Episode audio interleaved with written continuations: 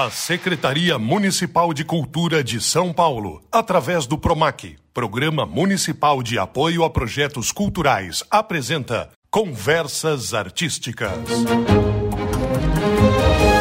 Salve, salve! Estamos aqui para mais um programa Conversas Artísticas, hoje produzido direto do Céu Inácio Monteiro, em São Paulo.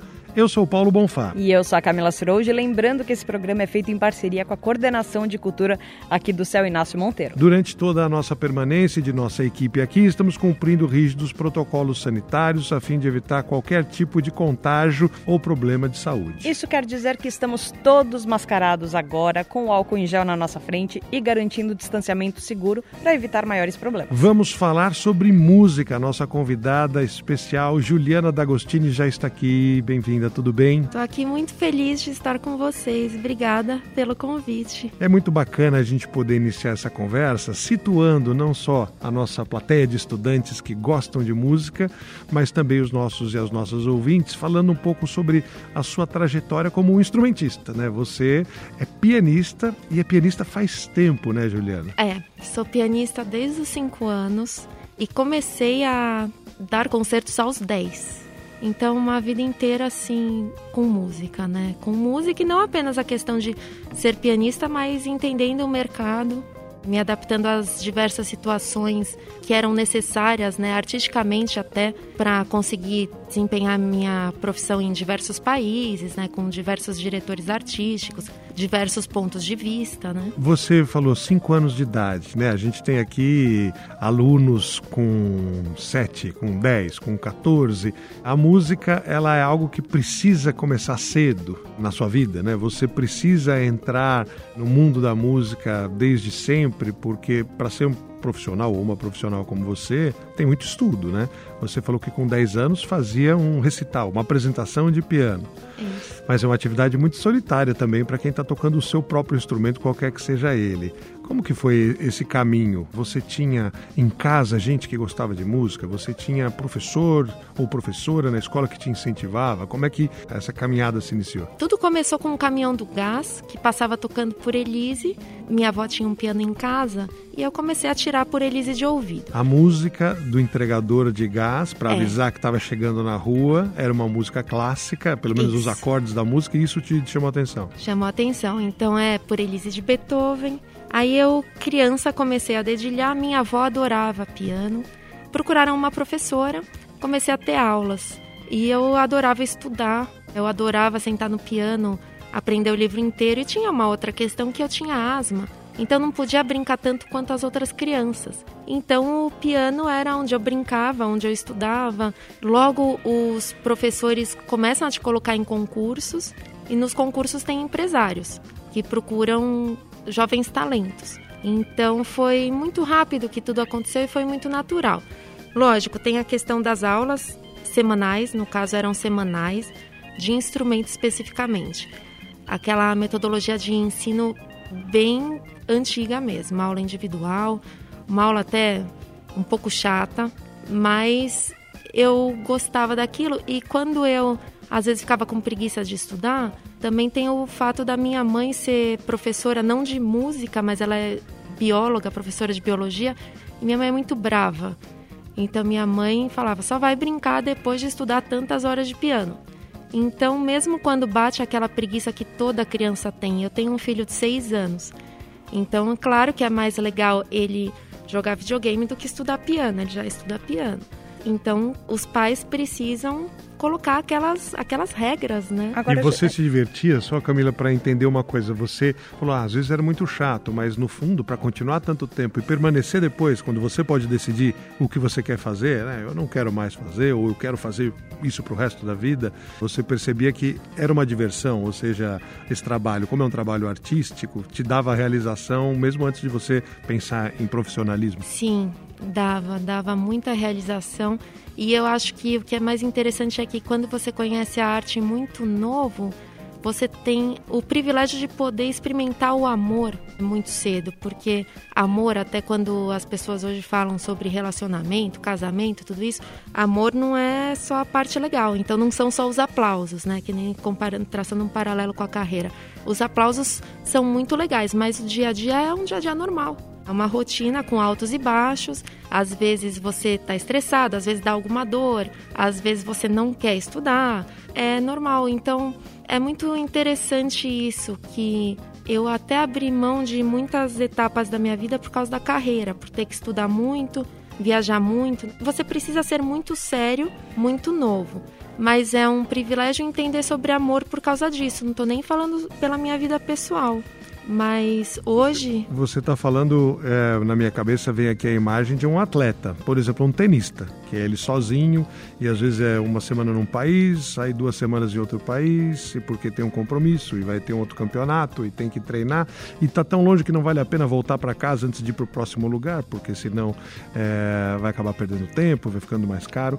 Não sei se é esse tipo de experiência que você está falando da, da, solidão de abandonar algumas coisas na, nessa idade. Minhas amigas estariam fazendo fazendo isso, ou meus colegas de escola estavam fazendo uma coisa, enquanto eu estava me dedicando. É, é bem isso. Se dedicando e viajando também, essa questão de estar tá em turnês, de ter que viajar muito, de não ter uma base. Eu tenho uma casa mesmo, um endereço fixo, faz dois anos que eu tenho. E olha que eu tenho um filho de seis, ou seja, meu filho nasceu, aí eu estava casada, aí eu separei, aí mudei para um endereço, mudei para outro, mudei para outro. Tanto que meu filho mora com a minha mãe por causa da minha rotina. E eu consegui ficar no Brasil mesmo, encontrar o um mercado no Brasil. A partir de 2017 eu comecei uma construção aqui e foi em 2020 que eu consegui ficar e tô até hoje. Agora você falou que você encontrou um mercado aqui no Brasil em 2017. Como é o mercado dos músicos e dos pianistas no Brasil hoje? Ele não existe. Eu tive que construir.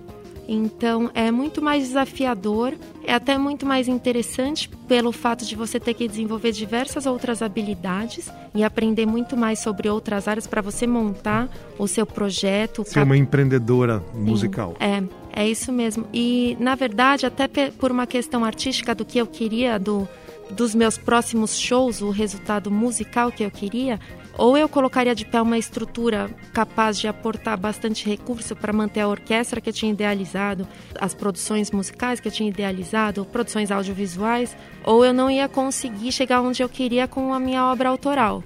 Às vezes é muito engraçado que quando eu fiz essa mudança, muita gente chegou, ah, você não tem que fazer isso, artista não faz isso, artista não, não faz aquilo. Eu falo, gente, alguém sabe o que está dentro da minha cabeça para justificar tudo que eu estou fazendo? Eu sei onde eu quero chegar e eu sei como vai ser meu show daqui a três anos, o, o, o álbum que eu vou lançar. Mas para tudo isso tem um trabalho de bastidores, que é o dia a dia de uma empresa, mas que eu sei como vai ser a música. Agora, você tinha comentado lá atrás que as aulas às vezes eram chatas. Por que eram chatas? Porque muitas vezes as pessoas começam com aquelas músicas mais clássicas e aquilo não agrada tanto as crianças. Mas não me pareceu ser o seu caso, que se encantou com a música do Gás, que de fato era uma música clássica. Então, o que tornava as aulas chatas? Olha, toda criança quer ter um resultado imediato. Então, esse negócio de estudar, de ter paciência até ter o resultado, tem que ser trabalhado muito pela família, porque a criança não sabe. É uma criança, então se ela não tem o resultado rápido, ela fica frustrada. Às vezes, ó, o meu filho, não tô nem falando do piano. Ontem eu vi ele jogando o controle remoto do videogame longe porque ele perdeu a fase. Então, a criança, ela precisa ter uma orientação dos pais, falar: "Não, volta que vai conseguir". Então, é um trabalho mesmo em equipe, né, até você atingir aquele propósito. A questão das aulas da metodologia, foi até um dos motivos que eu criei um sistema de ensino que é a Escola Mágica da Ju. Eu tenho um programa de TV, né, que eu criei, que hoje está na TV Cultura, que é o Piano Mágico da Ju.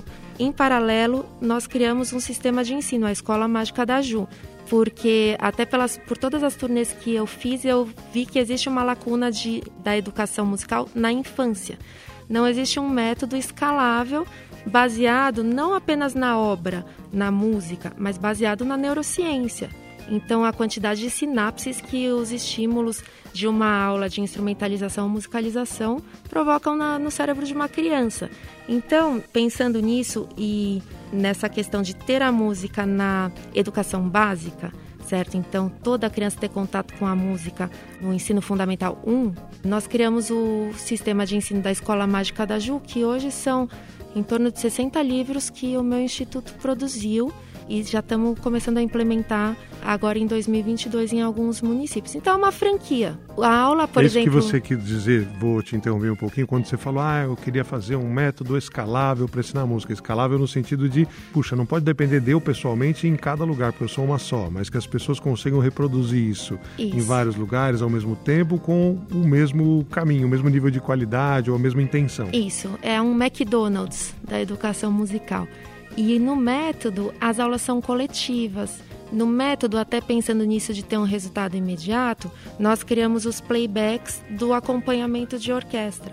Então a criança está tocando, por mais que ela esteja só fazendo com um dedinho, ela vai ter um resultado sonoro dos outros pianos que estão na sala, que são pianos elétricos, e dos playbacks que nós criamos para acompanharem. Outro ponto que eu pensei na hora de desenvolver, e não é só curso de piano, né? É, tem de teclas, tem de história dos ritmos brasileiros, piano com ritmos brasileiros, flauta, percussão, canto, musicalização. Agora um curso novo que estamos desenvolvendo também é mindfulness, música e movimento. Essa questão de da criança atingir a atenção plena, né? Cada método tem 10 livros. São 5 anos de curso, um livro por semestre. Então, as aulas em grupo, as crianças conseguem interagir entre elas, elas ouvem o que elas estão tocando, tocam junto. Depois, no sistema, esses equipamentos, eu pensei justamente na questão de desmontar com facilidade para poder montar um show. Então, depois fazer o recital de fim de semestre. Tudo isso para a criança poder tocar e já realmente poder se apresentar, ser aplaudida, independente se ela tem mais ou menos talento, se ela vai para música ou não, pelo menos ela vai ter a opção de escolher. A iniciação tá ali, né? A Juliana é. D'Agostini é nossa convidada no Conversas Artísticas de hoje. Estamos aqui no Céu Inácio Monteiro, uma escola, né? Você falou, puxa, esse método vou começar em alguns municípios, em um instituto para difundir. Duas perguntas disso. Primeiro, você é artista, né? Você é pianista desde criança, etc. Mas para fazer tudo isso, você precisa de mais gente com você. Então tem várias formas de trabalhar com cultura fora do palco, seja para ensinar os outros, seja para conseguir fazer todas as ações de suporte para criar as iniciativas artísticas. Queria que você falasse um pouquinho sobre o tipo de profissional, né, que hoje trabalha com você para você poder ter essas atividades. Ah, um programa feito para televisão. Ah, minha carreira autoral, preciso fazer um álbum, né, minhas músicas. Ah, eu tenho um método, um instituto.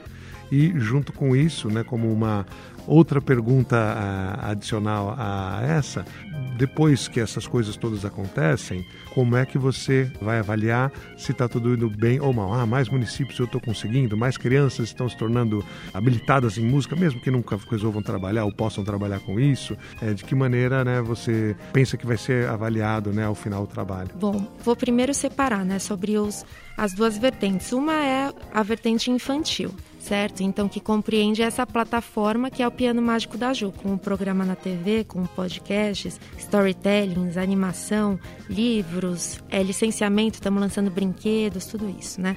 Então, do Piano Mágico da Ju, eu comecei a escrever os livros e chamar outros autores, que isso nós acabamos transformando em uma outra empresa que é a Escola Mágica da Ju, certo?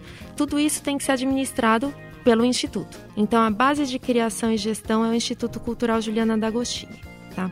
Então, falando do infantil, além de toda a parte administrativa, jurídica, conselho fiscal. Conselho... Pessoas de escritório, né? Para quem está ouvindo, é. olha, esse pessoal todo estudou de outras escritório. coisas. Pode ter feito um curso técnico de contabilidade, é. pode ter experiência de trabalho prático em outras áreas, sem ter uma formação acadêmica ali, mas é, é gente que está trabalhando em escritório. Escritório. Agora, na criação, vamos pensar nessa, eu falo, é uma fabriquinha de livros. Então, ilustradores, designers, produtores musicais, os compositores, o pessoal de estúdio que quando então, por exemplo, você faz uma música e depois tem que captar o vocal ou captar os instrumentos, que mais? Ah, re revisor, edição catalográfica, tudo isso é equipe, são equipes grandes, né? Além do próprio autor Depois de tudo isso, aí tem a parte da edição, que até o instituto se tornou editora, até por uma necessidade, porque quando você entra, é muito curioso isso, quando você entra no mercado infantil, você vê que não existem especialistas.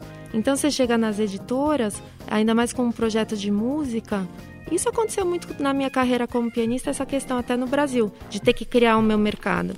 A gente está tendo que criar tudo porque a música não existe num, em um sistema de ensino. Então, aí o que, que acontece? Ah, tem, aí tem a parte de captação da, dos sons, por exemplo, musicalização, que as crianças têm que entender sobre o grave, o agudo, né, o som forte, o som fraco, essas coisas que estão no curso, tem que captar tudo isso em estúdio, porque vai estar tá no QR Code para na aula a criança ouvir. Então tem essa questão da, da captação dos áudios, depois a edição dos áudios que leva muito tempo.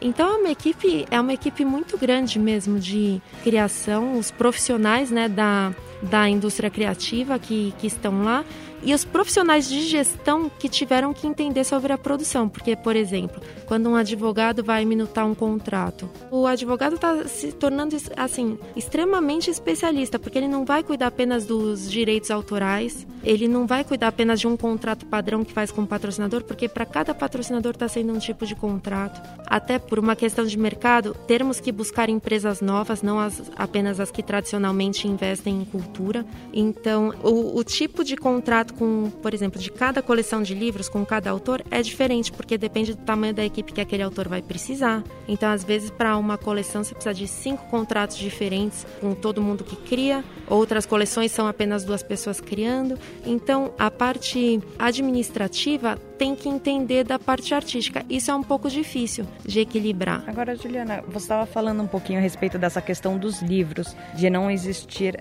um pessoal especializado nessa área. Muito das editoras, eles vão atrás sempre dos best-sellers, né? Dos livros mais vendidos naquela semana ou naquele mês. Então, vão sempre em busca de autores famosos e coisas do gênero. Existe um público, de fato, que sinta falta desse mercado? Existe um público para consumir esse material? Existe, porque existe a lei né, de ensino de música obrigatório nas escolas, dentro da disciplina arte, e eu estava até na USP, ainda estava na faculdade de música, quando o Lula assinou essa lei. E eu observava que então tinha o laboratório lá, né, dentro da USP LEM, né, Laboratório de Ensino de Música. E eu via o, o pessoal da que estava se formando comigo, né, que estudava comigo da parte da licenciatura, e eu percebia que eles tinha uma visão muito individual. Cada um criava algo de acordo com o seu gosto, né? De acordo com os alunos que eles tinham. Então, você tem 10 alunos, eles pensavam de acordo com aquilo. Eu falava, nossa, o pessoal poderia, como um trabalho de formatura mesmo, desenvolver um método e depois lançar isso. Eu já pensava dessa forma, porque até quando assinou essa lei, eu fiz bacharelado em piano quando eu terminei meu bacharelado, através da USP eu consegui bolsas fora, consegui na Juilliard, no New England, a USP para mim, aí eu fazia as pesquisas FAPESP, CNPq, então eu conseguia programas que eu conseguia até financiamento para as minhas criações artísticas. Então eu falei, ah, eu não quero me formar, o que, que eu fiz? Eu migrei o meu curso para licenciatura e tinham duas disciplinas que eram estágio em escola particular e em escola pública. E eu fiz esse estágio, então eu observei o ensino de música em uma escola de alto padrão e em uma escola pública e percebi realmente essa lacuna. Eu falava, gente, o que os professores ensinam vai de acordo com o que eles acham que é certo. Você está dizendo que depende um pouco da interpretação individual de cada um sobre o que é mais importante né, na hora de transmitir conhecimento. Né? E o que você estava vendo ah, é possível criar um padrão que, se tiver num nível aceitável, bacana, ele pode ser reproduzido por várias pessoas em vários lugares. E mais uma vez você falou do teu intercâmbio internacional. Você falou das suas turnês trabalhando como pianista, fazendo apresentações e você falou também da tua formação acadêmica, né? Enquanto estudante, ah, eu consegui uma bolsa, eu fui para Juilliard, que é talvez a mais famosa escola de música, principalmente por difundir, por licenciar também métodos, né? Então fornecer técnicas, materiais, apostilas, etc, para outras instituições de ensino que nem são de música, são colégios às vezes, mas tem o programa musical. Você viu muita coisa que nos difere, não não sobre o mercado, né? Poxa, trabalhar com isso, poder viver de música e tudo mas sobre o ensino, o consumo, né? como as pessoas lidam com a, com a música, como elas encaram né, o trabalho dos músicos? Isso te chamou atenção ao longo dessas experiências? Chamou e o retorno é muito positivo, porque é um agora, né, que nem quando você no começo nós falamos que você falou sobre a questão de avaliar o resultado. Por enquanto, o resultado que eu vejo é ir recebendo os livros prontos e vendo a equipe de gestão e já as conversas, né, andando as negociações de para implementação do sistema de ensino. É impressionante como as pessoas têm carinho por um produto artístico e como elas querem isso para o mundo. Então, quando você chega em um presidente de empresa ou em algum grande gestor, ele dá muita atenção e eu costumo dizer que a gente nunca sai com um não. Então, a arte, quando ela é bem estruturada e bem administrada, eu falo que é o melhor produto do mundo. Aí agora pensando em negócios, né? Por isso que também eu foquei muito em mostrar isso para empresários de outros segmentos que a arte é um bom negócio para atrair novos gestores para a arte. Então, pessoas, é, administradores que possam vir pensando que, nossa, vale a pena, vou ganhar dinheiro com isso, certo? Então, é, é um produto que encanta, é um produto que transforma, que é provado cientificamente o que ele faz com as crianças que estão em contato, que estão recebendo aqueles estímulos. E uma coisa que eu acho muito importante é estimular a sensibilidade. Eu acredito que o mundo se tornou desigual, o mundo tem esse lado triste porque as pessoas não desenvolveram a sensibilidade na infância. Então nós somos educados para sermos robôs certo? Então, ah, você tem que dar certo, você tem que ter carreira, você tem que ter dinheiro, você tem que ter isso, você tem que ter aquilo, e você não tem que ter sensibilidade, até para ter critérios de seleção com relação às pessoas que vão estar ao seu redor, critérios de seleção pelo que você pratica, né, discernir o bem do mal.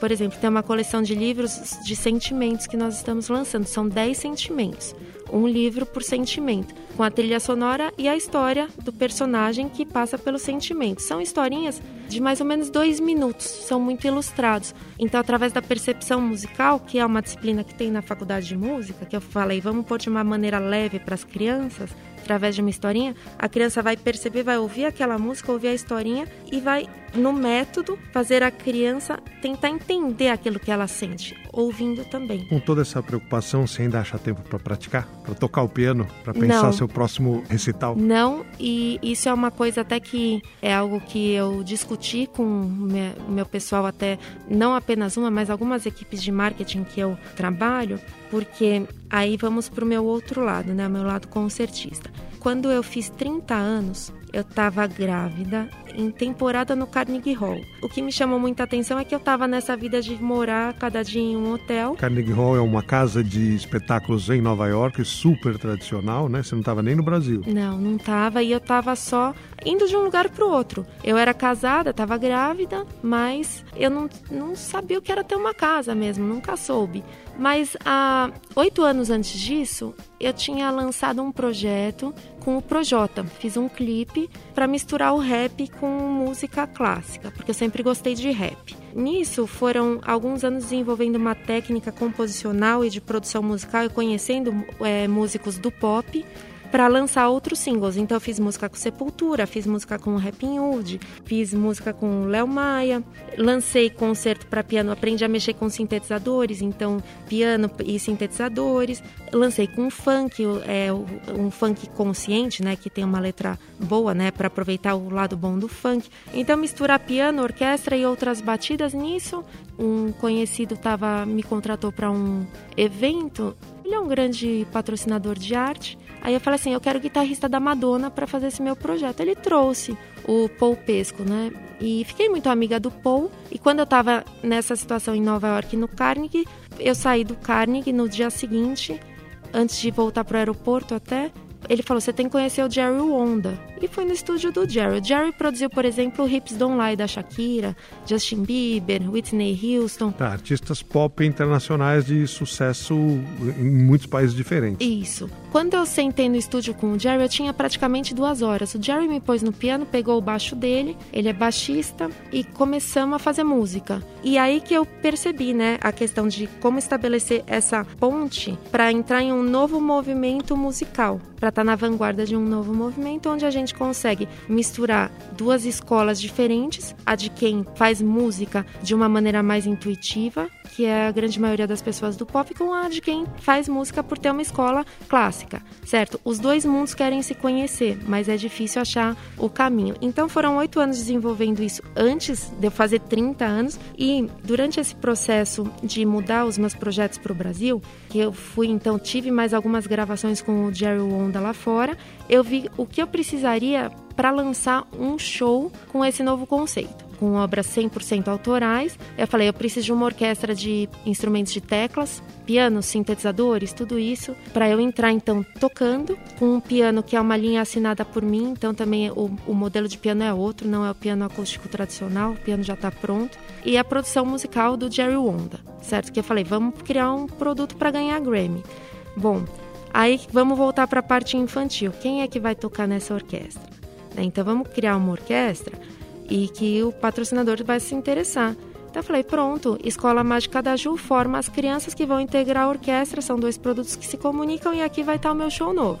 Aí falaram assim para mim: "Ah, você tem que lançar no seu Instagram, você tem não sei quantos milhões de seguidores, tem que ficar fazendo vídeo". Eu falei assim: "Esquece, que eu não vou lançar nada enquanto eu não tiver com a minha orquestra com 50 mini pianistas ou tecladistas, com 50 crianças, com o Jerry Onda produzindo, e eu vou voltar tocando 30 notas por segundo, igual sempre fiz. Enquanto isso, eu não vou sentar no piano. É uma decisão minha. 30 porque... notas por segundo? Ah, eu sou eu gosto de tocar umas coisas meio cabeludas. Nossa, e bota Então você tá, você tá nessa fase agora, então. Pra gente situar, é. né, antes que acabe o tempo da nossa conversa, né? Você tá aguardando evoluir o teu projeto para que aí você artisticamente vá. É. Mas aí você vai ser compositora da tua própria obra, executar com essa orquestra de teclas. Isso. Agora, Juliana, a gente não tem muitas crianças pianistas e você falou, por exemplo, do seu filho de seis anos, que às vezes é difícil tirá-lo do videogame para ele fazer a aula de piano, e que você fala vai fazer e só vai jogar depois. Você acha que falta o que necessariamente para a gente poder incentivar mais as crianças a entrarem para esse universo da música? porque obviamente o videogame é uma grande distração, coisa que na nossa época não tinha tanto acesso à tecnologia e a tantas distrações como a gente tem hoje. Qual que é a melhor forma? Talvez esse intercâmbio de ritmos pode ser uma boa solução para trazer um pouco da contemporaneidade para o piano e tornar a coisa um pouco mais próxima da realidade das crianças. É, e eu tô gravando inclusive um um método assim. Para ser um primeiro contato, também não é em um piano, é em um teclado, para a criança poder pôr ritmo, aulinhas de três minutos mais ou menos, para a criança conseguir pegar gosto. Aquela batida realmente, né, quando a gente fala batida do rap, do funk, é uma batida que anima, que puxa as pessoas. Então a gente tem que usar a nosso favor, é, misturar isso. E aí se a criança fala assim, ah, depois disso, depois de aprender já as primeiras notinhas com ritmo, com, com algo mais mais para frente mesmo, aí a criança vai falar assim: ah, eu quero tocar Beethoven ou não, eu quero tocar música pop. A criança vai escolher.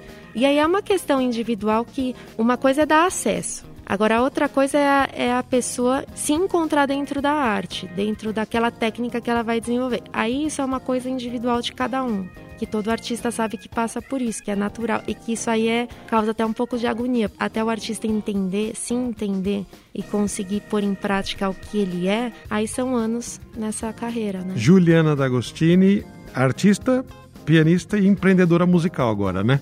A gente quer agradecer muito você ter participado conosco dessa conversa artística aqui no Céu Inácio Monteiro e queria que você deixasse uma mensagem para as pessoas que falam: puxa, acho que eu vou descobrir como é que faz para entrar no piano. Vai atrás. Vai meio sem direção mesmo, porque você não vai ter uma direção. Então não adianta querer encontrar regra. Não existe uma verdade absoluta até você encontrar a sua verdade absoluta. Então, quanto mais experiências, quanto mais artistas você conhecer e trocar ideia, artistas de rua, artistas consagrados, todo tipo de artista, para você encontrar a sua identidade, tem que estar tá presente nessas conversas, tem que estar tá presentes na, na vida de um músico, né? não apenas pianista. Então, não ter medo de experimentar e saber que você vai chorar muito, porque não é um caminho assertivo, mas o resultado é muito prazeroso. Muito obrigada, Juliana. Obrigada. A Secretaria Municipal de Cultura de São Paulo, através do PROMAC, Programa Municipal de Apoio a Projetos Culturais, apresentou Conversas Artísticas.